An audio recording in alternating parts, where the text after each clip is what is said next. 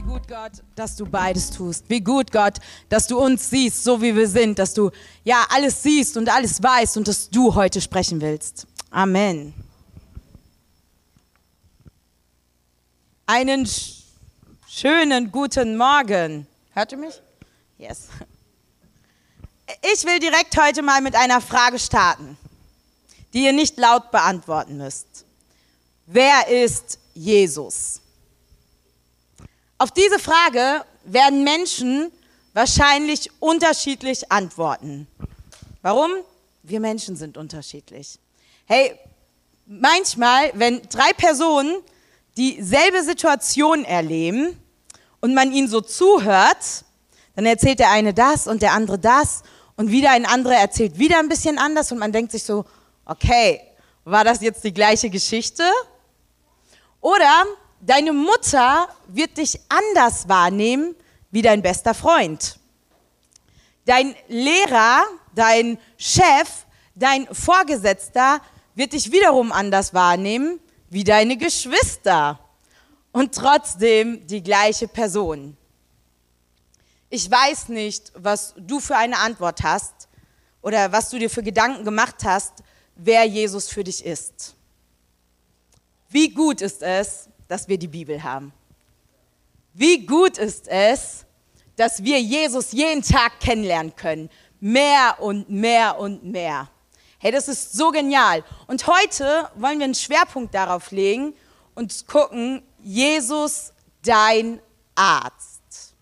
Hey, über, über Jesus, dein Arzt. Es gibt so viele Gleichnisse, so viele Begebenheiten in der Bibel, dass ich natürlich in einer Predigt nicht alle Bibelstellen nennen kann.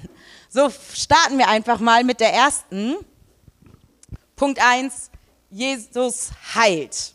Wenn wir uns das Neue Testament anschauen, dann erkennen wir, Jesus will heilen und er will es nicht nur, sondern er tut es auch. Markus 1, 40 bis 42. Einmal kam ein Aussätziger zu Jesus, warf sich vor ihm auf die Knie und flehte ihn an. Wenn du willst, kannst du mich reinmachen.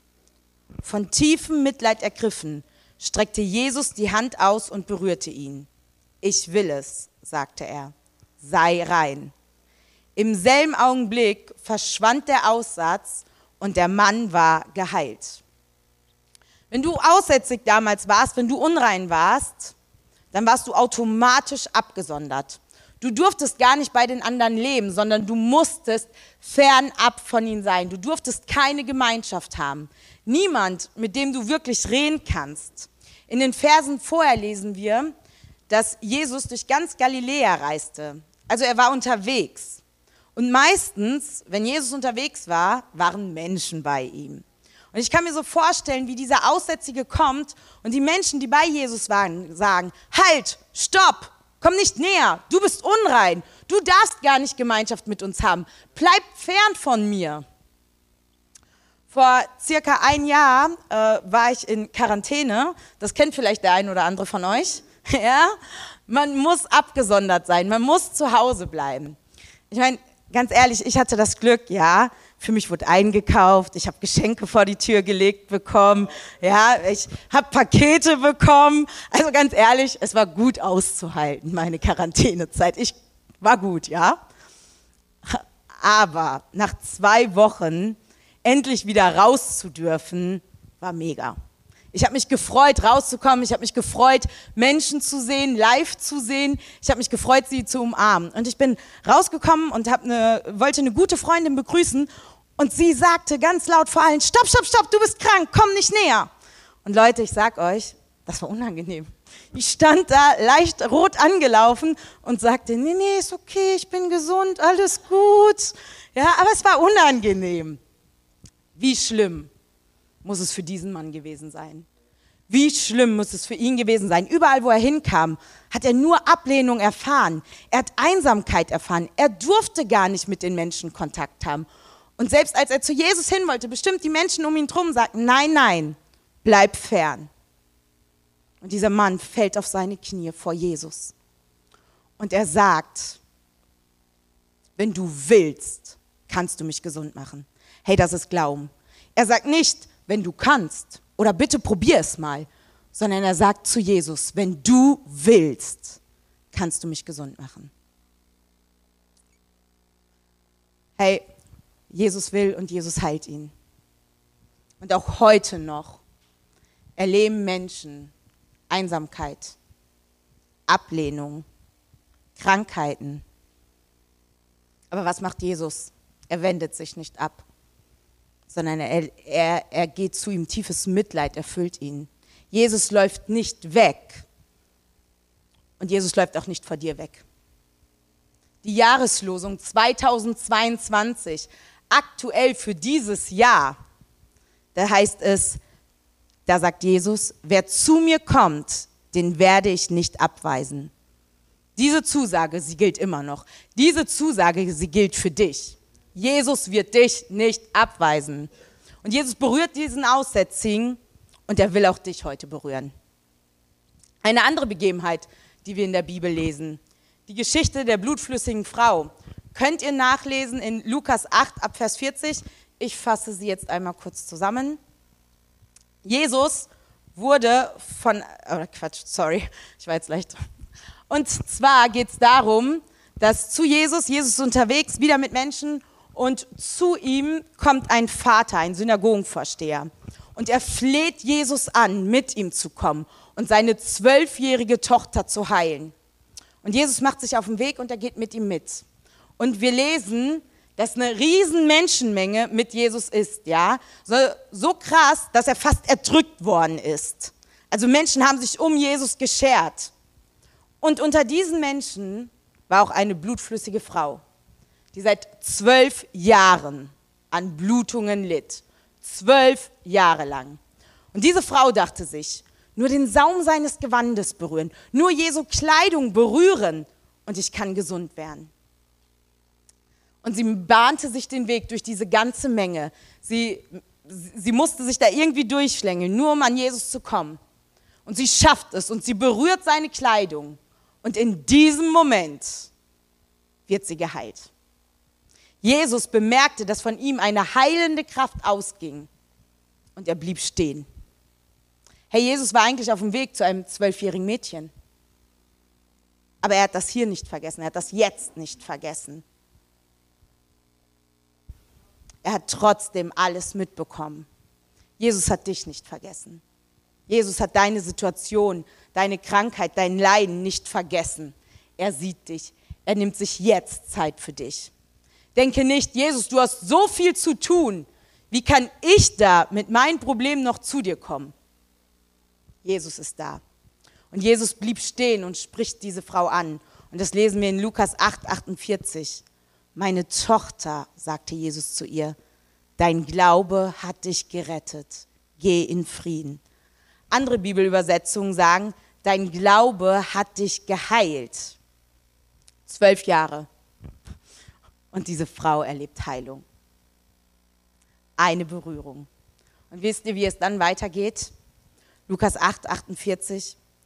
Während Jesus noch mit ihr redete, kam jemand vom Haus des Synagogenvorstehers. Deine Tochter ist gestorben, sagte der Mann zu Jairus. Bemühe den Meister nicht länger. Okay, Jesus war ja eigentlich auf dem Weg zu dieser Zwölfjährigen. Okay, einer gerettet, der andere hat es zeitlich nicht mehr hingehauen. Schade. War wohl zeitmäßig nicht mehr so drin. Wie muss es diesem Vater ergangen sein, als er diese Nachricht bekommen hat? Manchmal kann es doch echt vorkommen, dass man aufgibt dass man nicht mehr daran glaubt, dass sich was verändert, dass irgendetwas passiert, die Person gesund wird, für die man schon so lange betet oder man selber gesund wird. Aber wie reagiert Jesus? Er wendet sich dem Vater zu und spricht mit ihm, dass er sich nicht fürchten muss, dass er sich nicht verzweifeln soll. Vertrau mir, und dann ging er weiter, bis er angekommen ist. Jesus ist immer noch derselbe. Das spricht er auch zu dir. Fürchte dich nicht. Verzweifel nicht. Der Vater, der Synagogenvorsteher, der zu Jesus gekommen ist, hat erlebt, was es bedeutet, wenn er in die Fürbitte für jemand anderes geht. Lukas 8, 54 bis 55. Jesus aber ergriff sie bei der Hand, das zwölfjährige Mädchen, und rief, Kind, steh auf. Da wurde sie wieder lebendig. Sie stand sofort auf und Jesus ordnete an, ihr etwas zu essen zu geben. Er gibt die Hoffnung nicht auf. Gib nicht auf. Das sind nicht nur irgendwelche Geschichten, die damals stattgefunden haben, sondern Jesus Christus ist der gleiche, gestern, heute und in alle Ewigkeit. Und das, was er damals getan hat, das kann er auch heute noch tun. Und wir sehen bei beiden Begebenheiten, ja, bei beiden Gleichnissen sieht Jesus nicht nur die Krankheit, sondern er sieht alles. Dadurch, dass er sie körperlich gesund gemacht hat, konnten sie auch geistig gesund werden. Hey, sie durften wieder Gemeinschaft haben mit anderen. Jesus sieht dich und das sieht er komplett. Er sieht deinen Körper, er sieht deine Seele und er sieht deinen Geist. Und der zweite Punkt heute ist, Jesus sieht das Ganze, Geist, Seele und Leib. Es gibt so Redewendungen, der der eine oder andere bestimmt von euch kennt. Das stößt mir bitte auf. Oder jemand sauer aufstoßen. Das bricht mir das Herz. Das geht mir an die Nieren. Das schlägt mir auf den Magen. All diese Redewendungen beschreiben seelische Zustände, die sich körperlich bemerkbar machen. Und Jesus, dein Arzt, er schaut nicht nur auf deine körperlichen Beschwerden, sondern er gibt dir auch die Möglichkeit, seelisch gesund zu werden, Heilung zu erfahren. Warum? Jesus will heilen. Aber Jesus erste Priorität ist nicht, dass Menschen körperlich gesund werden, sondern es geht ihm um deine Seele. Matthäus 10, Vers 28. Fürchtet euch nicht vor denen, die den Leib töten können. Die Seele können sie nicht töten. Fürchtet vielmehr den, der Leib und Seele dem Verderben in der Hölle preisgeben kann. Es geht Jesus um deine Seele. Wo wirst du die Ewigkeit verbringen? Matthäus 18, Vers 8. Deshalb, wenn dich deine Hand oder dein Fuß zur Sünde verführen will, hack sie ab und wirf sie weg. Es ist besser, du gehst verkrüppelt oder verstümmelt ins ewige Leben, als dass du mit beiden Händen und Füßen ins ewige Feuer kommst. Klingt im ersten Moment vielleicht für den einen oder anderen hart. Aber wenn es doch einer so klar sagen kann, dann ist es doch Jesus. Jesus, der alles gegeben hat. Jesus, der alles hingegeben hat, ja? Der alles, der Schläge, der Verachtung, der Spott, der sich kreuzigen lassen hat. Der das sagen kann, voller Liebe. Hey, es ist besser.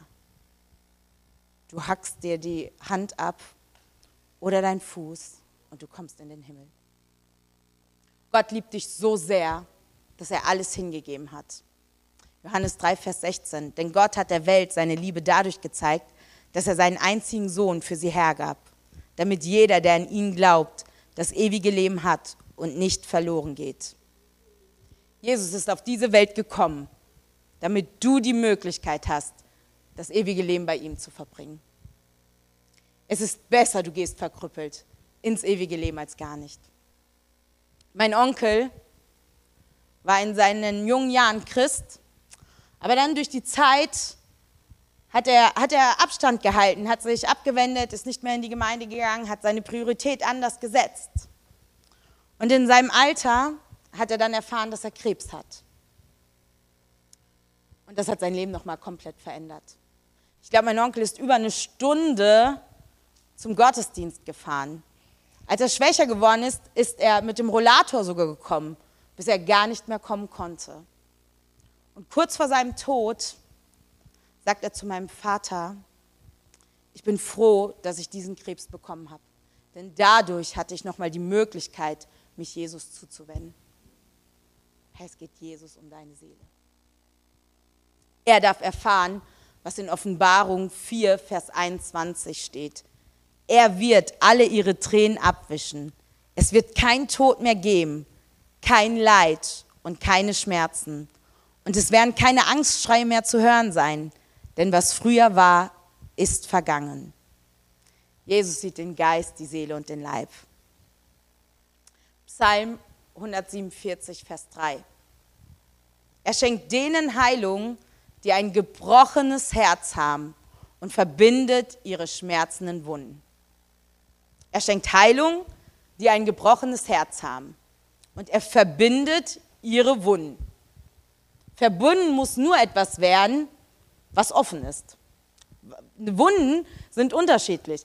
Wenn Jesus immer direkt heilen würde, bräuchten wir keinen Verband, richtig? So, Jesus dein Arzt. Und wenn du einen Arzt fragst, wird er dir erklären, es gibt verschiedene Wunden. Verschieden groß, verschieden tief. Dann ist es wichtig, wie die Umgebung aussieht. Dann kommt es auch noch darauf an, wie der Patient ist, was er für Vorerkrankungen hat, was er für eine Vorgeschichte hat, welchen Verband werden wir anwenden, feucht oder doch eher trocken. Es kommt darauf an, wie der Patient mitmacht. Wird er es verstehen, wird er es nicht verstehen? Arbeitet er mit, arbeitet er dagegen? Also Wunden brauchen individuell Zeit zum Heilen. Du bist individuell gemacht von Gott. Also vergleich dich doch nicht mit anderen, wie schnell sie heil werden, wie schnell sie gesund werden. Jesus hat dich individuell erschaffen. Und er wird auch deine Wunden, deine Verletzungen individuell heilen. Er will dich an Geist, Seele und Leib berühren. Der dritte Punkt ist, anders als erwartet. Jesus, dein Arzt. Und als du das Thema gehört hast, weiß ich nicht, was dir durch den Kopf gegangen ist. Eventuell hast du gedacht, come on, die letzte Heilung, die ich erlebt habe, mega. Oder du hast gedacht, direkt an eine Begebenheit, an eine Geschichte gedacht, die in der Bibel steht. Oder du hast an den gut aussehenden Arzt gedacht, aus irgendeiner Serie, aus irgendeinem Film, ja, oder an deinen Hausarzt. Oder, oder du hast gedacht, ich habe noch nie eine Heilung erlebt. Oder du hast dir gedacht, ich hab, wir haben so viel um Heilung gebetet, aber nichts ist passiert. Oder warum bekommt diese Person, die so toll ist, die so ein Segen ist für andere, diese schwere Krankheit? Wir werden Jesus nicht immer verstehen. Wir werden sein Handeln nicht immer verstehen. Aber wisst ihr, was die Jünger getan haben? Die Jünger haben von Jesus gelernt. Sie haben beobachtet ihn. Sie haben beobachtet, wie er zwei Blinde heilt. Jesus fragt sie, glaubt ihr denn, dass ich euch helfen kann? Ja, Herr, antworteten sie. Da berührte er ihre Augen und sagte, was ihr mir zutraut, das soll geschehen. Und sie konnten wieder sehen, was trauen wir Jesus zu. Ein anderes Mal beobachteten sie, wie Jesus einen anderen Blinden heilte. Diesmal aber anders.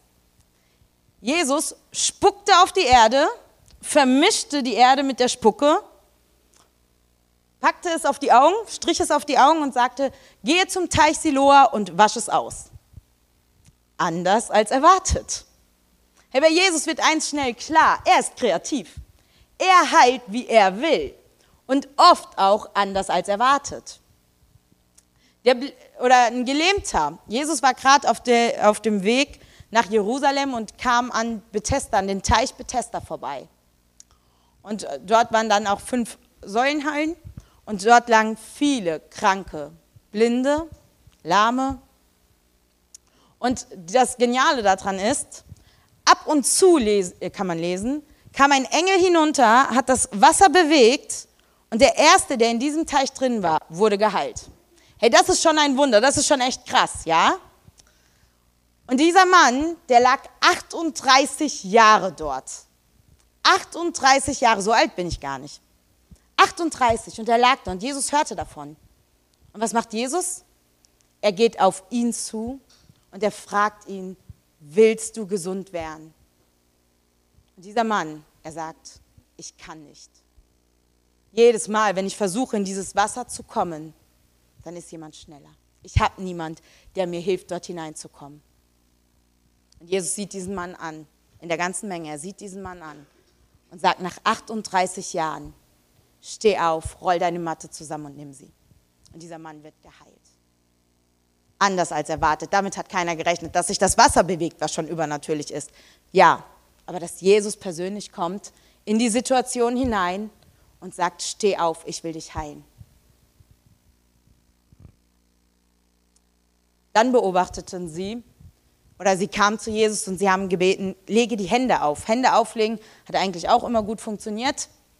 Aber Jesus nimmt die Person, er war taub und stumm, nimmt diese Person, führt sie weg, legt seine Finger in die Ohren, berührt die Zunge des Mannes mit Speichel, schaut nach oben und Jesus sagt, Vater, das heißt, öffne dich. Und im gleichen Moment kann dieser Mann wieder hören und sprechen. Anders als erwartet. Jesus wirkt, wie er will. Hey, wie genial, wie großartig ist es, dass wir einen Gott haben, der kreativ ist.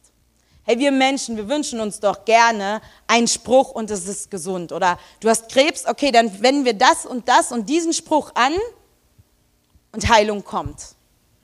Hey, wir werden Jesus nicht immer verstehen. Wir werden nicht immer verstehen, warum oder warum nicht aber wir dürfen von ihm lernen und wir dürfen darauf vertrauen. Stell dir mal vor, du hast einen großartigen Arzt und du gehst zu ihm hin und du sagst ihm so deine Beschwerden und deine Probleme und dieser Arzt hört es sich an und sagt, okay, wir werden das und das und das tun. Aber du verstehst eigentlich nicht, warum das jetzt so gemacht werden soll. Du verstehst den Arzt nicht.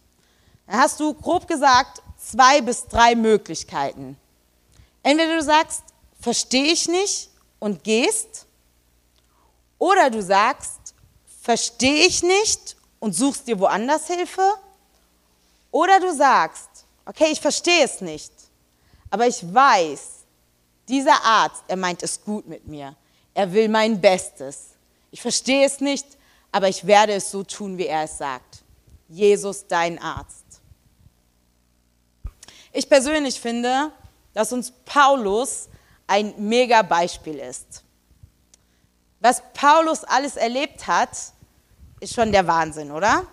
Paulus, der Missionar schlechthin, wegen seinem Glauben wurde Paulus öfters ins Gefängnis geworfen, häufiger ausgepeitscht, viele Male hatte er den Tod vor Augen gehabt. Er wurde gesteinigt, ja? Gesteinigt. Dreimal hat dieser Mann Schiffbruch erlitten. Und er hat immer wieder Gefahr erlebt in den ganzen Reisen, die er getan hat. Paulus hat sein ganzes Leben Jesus zur Verfügung gestellt, mit seinen Gaben und Talenten. Wir lesen in Apostelgeschichte 19, 11 bis 12, Gott ließ durch Paulus ganz erstaunliche Wunder geschehen.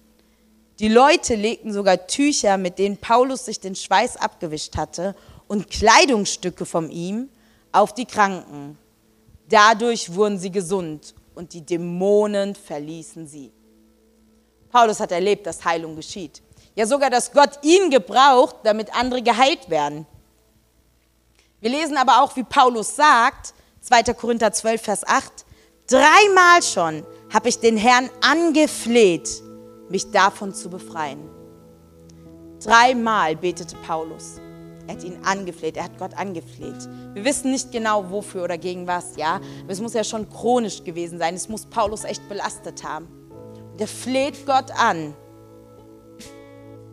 Aber es geschieht nicht. Er wird nicht geheilt davon, er wird nicht befreit davon.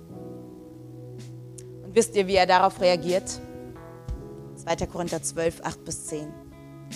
Dreimal schon habe ich den Herrn angefleht, mich davon zu befreien.